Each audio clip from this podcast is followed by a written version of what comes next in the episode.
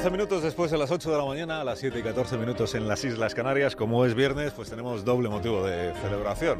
Uno que ya es viernes y otro que está aquí Raúl del Pozo. Buenos días, Raúl. Buenos días. Con su afamada sección, está creando escuela, que, que se llama Viva el Vino y que tiene esta música propia.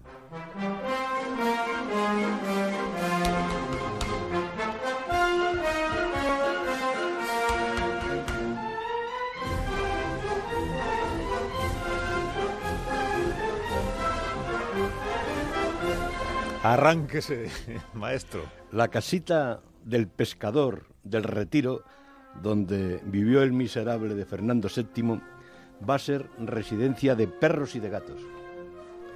Es una idea de Manuela Carmena, alcaldesa de Madrid.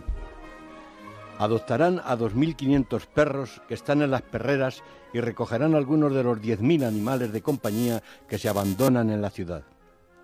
Así que, querido Carlos, hoy no hablaremos de los políticos que ladran y muerden en los escraches, sino de los perros de la amistad y la dulzura.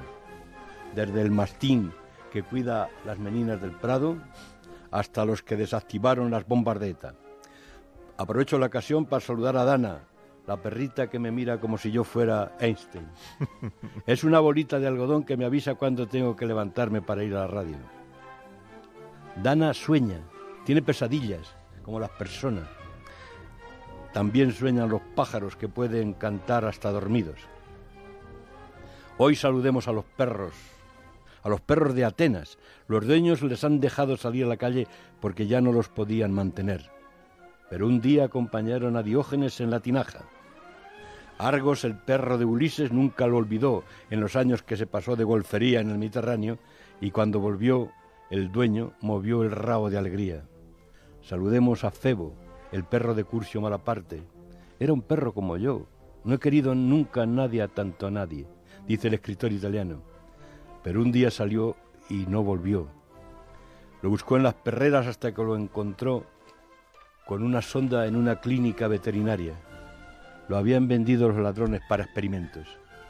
Tenía los ojos llenos de lágrimas y no ladraba porque antes le habían cortado las cuerdas vocales. Y por último, saludemos con alegría al Terranova de Lord Byron, al que crió desde cachorro y puso su epitafio en la tumba. Aquí yacen los restos de una criatura que fue bella sin vanidad, fuerte sin insolencia, valiente sin ferocidad y tuvo las virtudes del hombre y ninguno de sus defectos. Saludemos también a los perros que guían los ciegos y a los que guardan las viñas y por eso digamos, vivan los perros y viva el vino.